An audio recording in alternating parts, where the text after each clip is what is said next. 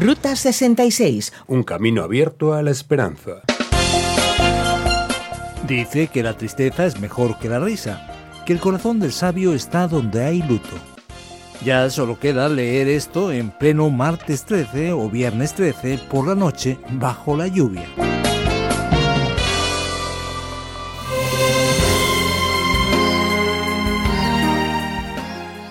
Uno de los iconos de la ruta es la famosa ballena azul encatosa, construida a principio de los 70 por Hugh Davis, un regalo de aniversario para su mujer, una enamorada de las ballenas.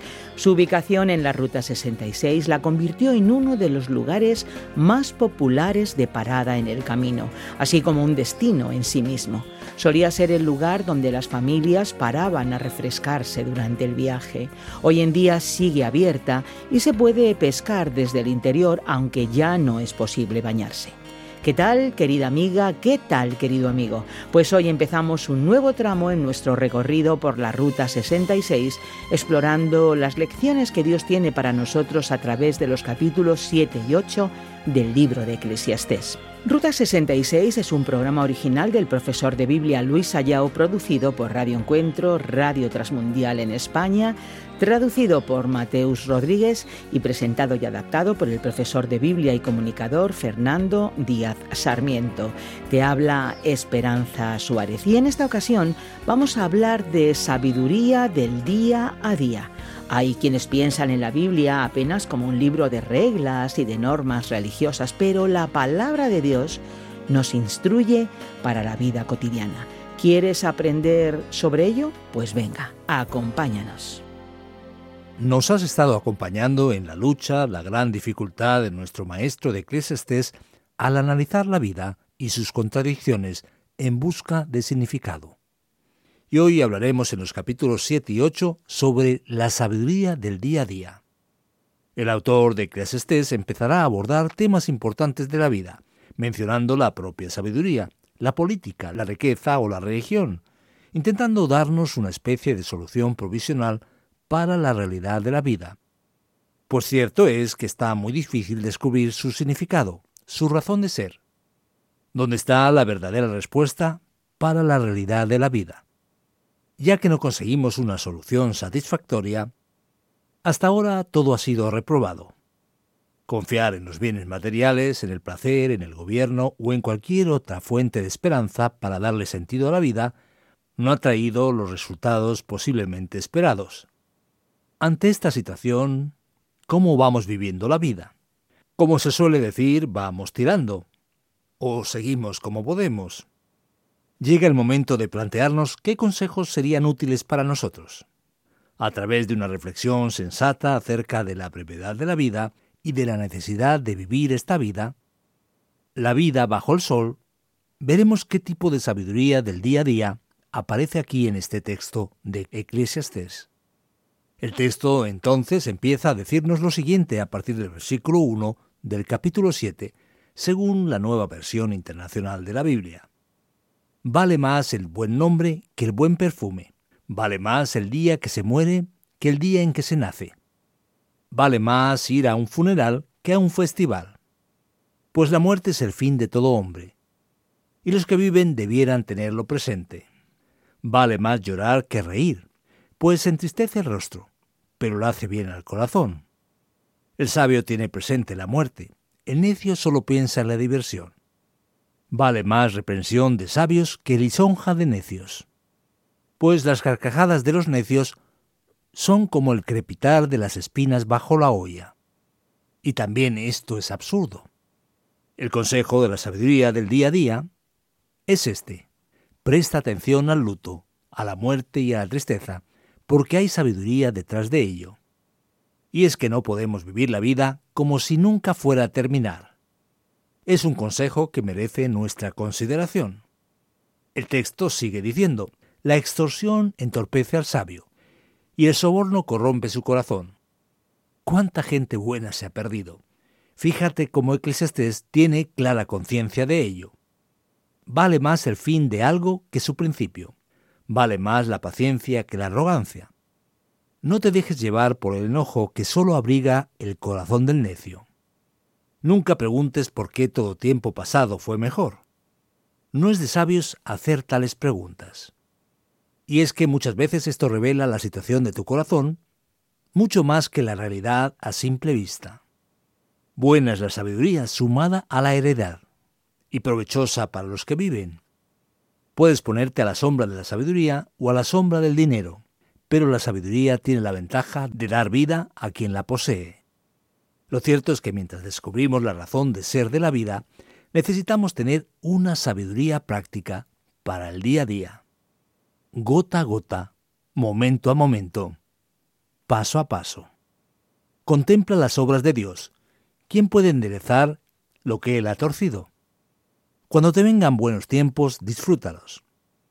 Pero cuando te lleguen los malos, piensa que unos y otros son obra de Dios, y que el hombre nunca sabe con qué habrá de encontrarse después. Vive la vida con un sentido de realismo. Un realismo crítico moderado es la filosofía del pensamiento de Eclesiastés, como vemos aquí. Todo esto he visto durante mi absurda vida, dice el maestro de Eclesiastés hombres justos a quienes su justicia los destruye, y hombres malvados a quienes su maldad les alarga la vida. Tristemente, esa es una realidad evidente. ¿Lo has visto con tus propios ojos? Ya ves.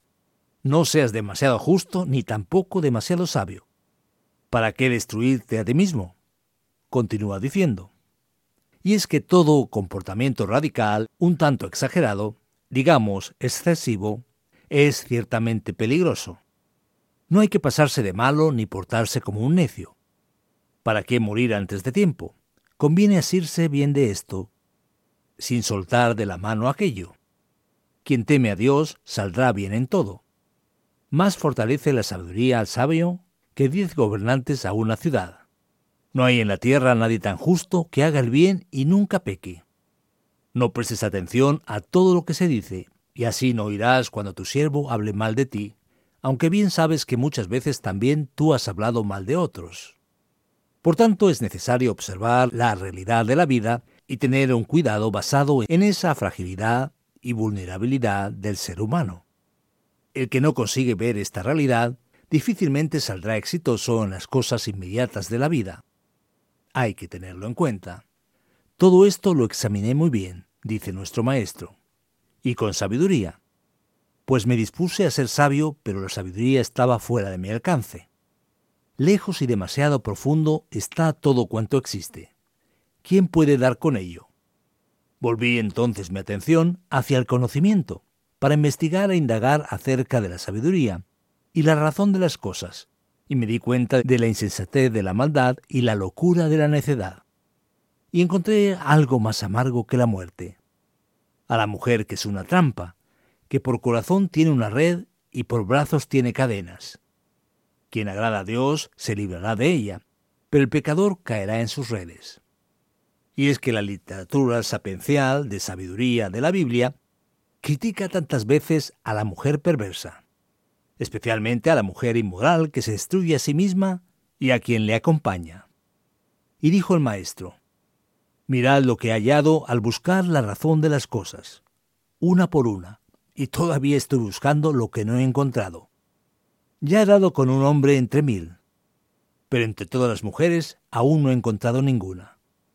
Podemos decir que realmente su experiencia con las mujeres no fue para nada, digamos, animadora. Es parte de su pesimismo y de su actitud negativa ante el descubrimiento de la realidad. Tan solo he hallado lo siguiente que Dios hizo perfecto al género humano, pero éste se ha buscado demasiadas complicaciones. Una vez más, es necesario enfrentar la realidad cotidiana. ¿Cómo tener sabiduría para el día a día mientras tratamos de entender la realidad de este mundo complejo y muchas veces controvertido? Él seguirá ahora hablando acerca de la relación con el que gobierna, con las autoridades. Dice el capítulo 8, ¿quién como el sabio? ¿Quién conoce las respuestas? La sabiduría del hombre hace que resplandezca su rostro y se ablanden sus facciones. Yo digo, obedece al rey, porque lo has jurado ante Dios. No te apresures a salir de su presencia. No defiendas una mala causa, porque lo que él quiere hacer, lo hace. Puesto que la palabra del rey tiene autoridad, ¿quién puede pedirle cuentas? Podemos claramente notar que el sentido de realismo aquí, en este capítulo, llama poderosamente nuestra atención. ¿Cuántas veces las personas no son capaces de ver muy bien con quién están lidiando? Y el tamaño de sus límites, y al final se terminan perjudicando. Aquí él dice, he descubierto que el rey es el rey. Tengo que portarme ante él teniendo en cuenta esa expectativa real. El que acata sus órdenes no sufrirá daño alguno. El corazón sabio sabe cuándo y cómo acatarlas. En realidad, para todo lo que se hace hay un cuándo y un cómo, aunque el hombre tiene en su contra un gran problema, que no sabe lo que está por suceder, ni hay quien se lo pueda decir. No hay quien tenga poder sobre el aliento de vida, como para retenerlo, ni hay quien tenga poder sobre el día de su muerte. No hay licencias durante la batalla, ni la maldad deja libre al malvado. Aquí nuestro predicador, nuestro maestro de Eclesiastés, empieza a hablar acerca de la muerte, también de la relación con el rey, y enfatiza una vez más los límites humanos que necesitan ser percibidos y debidamente identificados para poder vivir la vida con una sabiduría que es útil, como estamos viendo, para el día a día. Y él sigue adelante diciendo, todo esto vi al dedicarme de lleno a conocer todo lo que se hace en esta vida. Hay veces que el hombre domina a otros para su propio mal. Vi también a los malvados ser sepultados, los que solían ir y venir del lugar santo. A ellos se les echó al olvido en la ciudad donde así se condujeron. Y también esto es absurdo. Cuando no se ejecuta rápidamente la sentencia de un delito, el corazón del pueblo se llena de razones para hacer lo malo. Fíjate aquí cómo se expresa y se señala bien claro el problema de la impunidad. El pecador puede hacer lo malo cien veces y vivir muchos años. Pero sé también que le irá mejor a quien teme a Dios y le guarda reverencia. En cambio a los malvados no les irá bien ni vivirán mucho tiempo. Serán como una sombra porque no temen a Dios. Como estamos viendo, la impiedad es una realidad, pero seguramente recibirá su resultado, aunque aparentemente, al parecer, eso no esté pasando. Aquí el autor de Eclesiastes empieza a anticipar la realidad de un juicio divino. Pero él prosigue en su cuestionamiento sobre la vida y sobre la realidad humana. Continúa diciendo, en la tierra suceden cosas absurdas, pues hay hombres justos a quienes les va como si fueran malvados, y hay malvados a quienes les va como si fueran justos. Y yo digo que también esto es absurdo. Por tanto celebro la alegría, pues no hay para el hombre nada mejor en esta vida que comer, beber y divertirse, pues solo eso le queda de tanto afanarse en esta vida que Dios le ha dado. Al dedicarme al conocimiento de la sabiduría, y a la observación de todo cuanto se hace en la tierra, sin poder conciliar el sueño ni de día ni de noche, pude ver todo lo hecho por Dios. El hombre no puede comprender todo lo que Dios ha hecho en esta vida. Por más que se esfuerce por hallarle sentido, no lo encontrará. Aun cuando el sabio diga conocerlo, no lo puede comprender. Cansado de sus reflexiones, como podemos ver, nuestro autor dirá, mira, parece que la realidad la esencia de las cosas, el significado de la vida, no se puede descubrir. Por eso vamos a ir adoptando aquí, digamos, una especie de sabiduría provisional. Lo que importa aquí es lo que se aplica a la convivencia del día a día. Intentemos lidiar con esa realidad, porque todavía no hay posibilidad de entender de verdad el significado, la razón de ser de la existencia. Ante este panorama, debemos de hecho considerar esa realidad expresada en estos dos capítulos, y aunque la persona no encuentre la respuesta para las cuestiones más complejas de la vida, ella debe como mínimo entender su limitación, su condición humana, su fragilidad a la que está expuesta en este mundo tan complicado, y al que le falta tanta sabiduría. Y es que es necesario muchas veces adoptar una sabiduría, digamos, provisional, útil simplemente para el día a día. Que Dios nos ayude en ese caminar diario.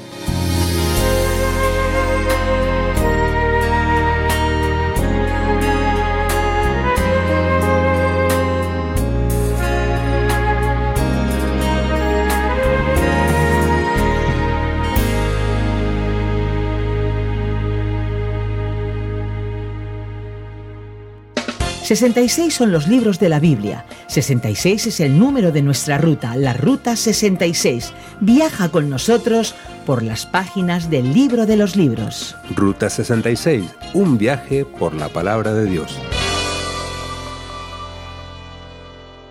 Seguimos aquí en nuestra Ruta 66, ahora ya con el tiempo de preguntas y respuestas sobre los capítulos 7 y 8 del libro de Eclesiastés. Ya sabes que tú que nos oyes puedes hacernos sugerencias, preguntas, comentarios. Lo puedes hacer en el WhatsApp 601 20 32 65 con el prefijo más 34 desde fuera de España. También está disponible el correo electrónico info arroba radioencuentro.net.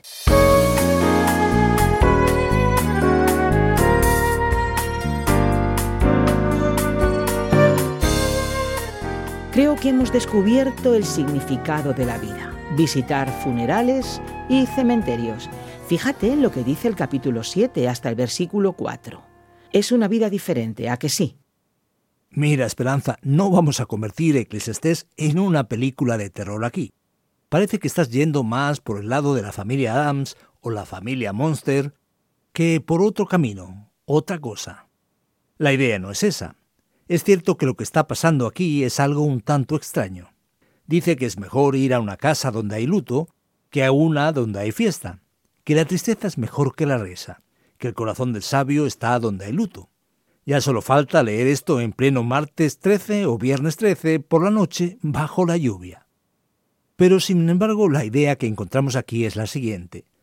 Debemos entender la vida con sus límites y brevedad. Así de simple. Cuando nos damos cuenta de que no sirve vivir en la ilusión de solo estar en fiesta cada viernes alegrándonos y saltando sin caer, sin darnos cuenta de la realidad que nos rodea, entenderemos cómo esta sabiduría vincula la brevedad de la vida a la misma realidad. Así que lo que él dice no es agradable, y hasta podría sonar incluso a que hay un disfrute de vivir en las catacumbas, en las mismas tumbas. Pero cuando se afronta la realidad de la muerte, de los límites y la fragilidad del ser humano es cuando se adquiere verdadera sabiduría. Esa sabiduría con mayúsculas. Así que tristemente es verdad que hay más sabiduría en el cementerio que en el carnaval o en la fiesta del pueblo. Toca ahora reflexionar sobre esto, pero sin duda prefiero no pasar cerca del cementerio, la verdad. Ahora que en el versículo 13 del capítulo 7 de Eclesiastés hay una frase que puede causar mm, cierta polémica. ¿Hace Dios cosas torcidas? ¿Es eso lo que estoy entendiendo del texto? Pues bien, a simple vista podría parecerlo, Esperanza. Contempla las obras de Dios. ¿Cómo vamos a entender esto? Viendo la mentalidad hebrea antigua, no se entiende un mundo dividido en dos departamentos, en la mentalidad, digamos, popular, que es incluso muy fuerte en muchas culturas, se cree que hay, por decirlo así, un departamento divino y otro departamento del mal, y que cada uno cuida de lo suyo, con lo que todo lo malo pertenece al otro departamento. Pero la Biblia hebrea no piensa así. Dios es el Señor de todo el universo, y todo lo que ocurre está en última instancia subordinado a Él. Ahora bien, no es verdad que Dios haya hecho cosas con defecto, pero sí permitió que el pecado y el mal entraran en el universo. Y consecuentemente tenemos varias cosas, digamos, torcidas y fuera de lugar. Así que lo que nuestro gran maestro de Eclesiastés nos dirá es que lo que hay torcido es en última instancia responsabilidad de Dios. Es decir, Dios es aquel que permite esa situación como Señor del universo. Así que si Dios lo hizo así, y él indica la cosa, el asunto más fuerte, ¿cómo podemos enderezarlo? Por lo tanto, este texto tiene que ser entendido a la luz de la doctrina bíblica de la creación y de la caída, para que podamos entender por qué el mundo tiene, digamos, sus cosas complicadas y cómo eso está relacionado con la caída y el pecado del ser humano. Bueno, como un asunto tira del otro, has hablado de caída, y aquí en el versículo 28 del capítulo 7 parece que el autor de Eclesiastés está buscando un gran problema. ¿De verdad son las mujeres peores que los hombres? ¿No es eso lo que está diciendo aquí en este texto? Menudo lío, la verdad, qué complicado, ¿eh? Mira, Esperanza, de hecho, él afirma una cosa que suena muy dura especialmente para nuestro público femenino. Él dice que entre mil hombres descubrió uno digno, pero entre las mujeres no encontró ninguna. ¿Cómo debemos entender esto? Dentro del mismo contexto por el que estamos entendiendo todo el asunto de hoy. Fíjate que el libro de Eclesiastés tiene un vínculo directo con la persona y la historia de Salomón. Recordemos que aunque Salomón inició su reinado con mucha sabiduría, su relación con las mujeres nunca fue una de las mejores.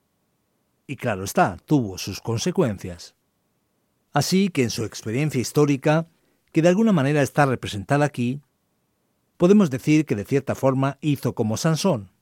En el momento de escoger, aunque tuviera muchas opciones, no hizo una buena selección. No tomó una adecuada decisión. Así que eso no representa una idea de la Biblia como un todo, de la doctrina bíblica o incluso del Evangelio, sino que representa solo su experiencia negativa con las mujeres. Y vale la pena también enfatizar que generalmente en la antigüedad el conocimiento, la sabiduría, la educación formal estaba vinculada a los hombres y no tanto a las mujeres. Puede ser que este también sea uno de los factores que puede motivar este planteamiento. Pero también es importante resaltar que la personificación femenina de la sabiduría es una realidad que aparece en el texto bíblico, como ya vimos en Proverbios. Por lo tanto, no es posible imaginar que la Biblia apoye ningún tipo de sexismo. No es esta precisamente la idea. Muy bien, de acuerdo. Empezamos a hablar del significado de la vida, que quizá estaría en el cementerio, pero terminaremos aquí hablando del versículo 15 del capítulo 8, que sugiere una vida dedicada a los placeres hedonistas, como definirían los intelectuales. Así que si no está en el cementerio, ¿podemos encontrarlo en lugares eh, más alegres? Ya ves, Esperanza, parece que la sugerencia aquí es, digamos, muy alegre. Fíjate bien, celebro la alegría, pues no hay para el hombre nada mejor en esta vida que comer, beber y divertirse. Solo le faltó decir dormir y no pagar. O como se dice en algunas culturas, hacer un simpa. Irse sin pagar. Parece que estamos aquí en plena fiesta. La cosa está genial. Pero mira, Esperanza, la clave no está en el hedonismo. Porque él ya dijo que la búsqueda de los placeres no trajo la respuesta, la solución para la vida. Aquí más bien él dice lo siguiente, ya que no podemos encontrar respuesta definitiva para nada, disfrutemos de aquello que Dios dejó a nuestra disposición, que es comer, beber y alegrarse. Así que digamos es una solución provisional de aprovechar las cosas buenas de la vida, ya que de momento él no ha descubierto un significado absoluto, no lo ha descubierto, al menos por ahora. Tú que nos escuchas, permanece muy atento, porque descubrirás verdaderas sorpresas extraordinarias al final de Eclesiastés. Sigue con nosotros para no perdértelas. Bueno, pues ya vamos terminando por aquí. Fernando, muchas gracias. Y bueno, para vosotros que nos escucháis, estad atentos porque ahora viene sabiduría para tu día a día. Escúchala.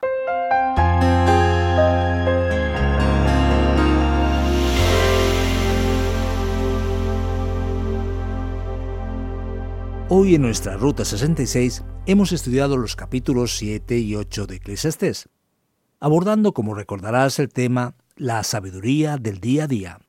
Y lo que vamos a notar y descubrir en estos capítulos es la consecuencia, una vez más, de que la realidad del mundo que nos rodea es muy difícil de ser entendida, comprendida, y el significado de la vida todavía no ha sido encontrado por el autor de Eclesiastés.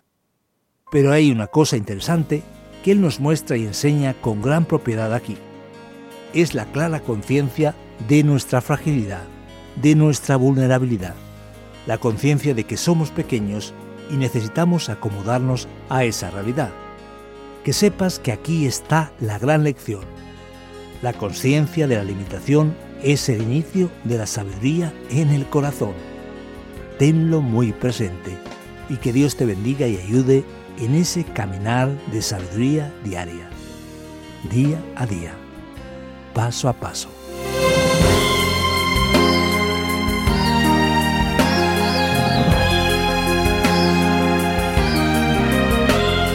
Pues hemos llegado al final de este episodio, pero por supuesto que volveremos.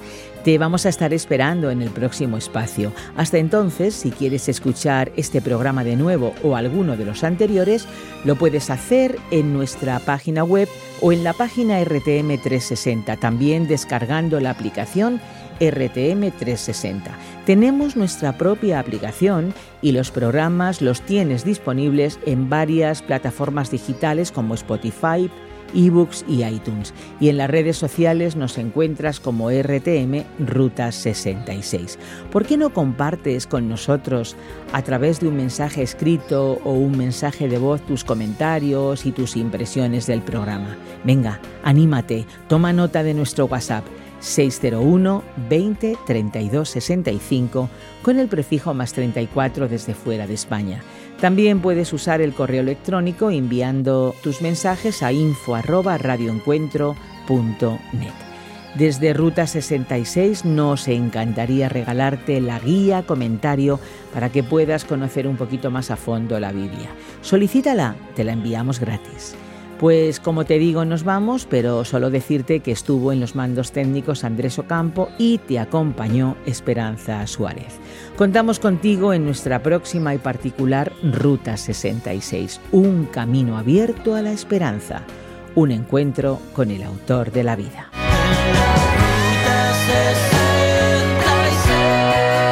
Descarga la app de Ruta 66 y sigue RTM Ruta 66 en las redes sociales. Aquí te esperamos.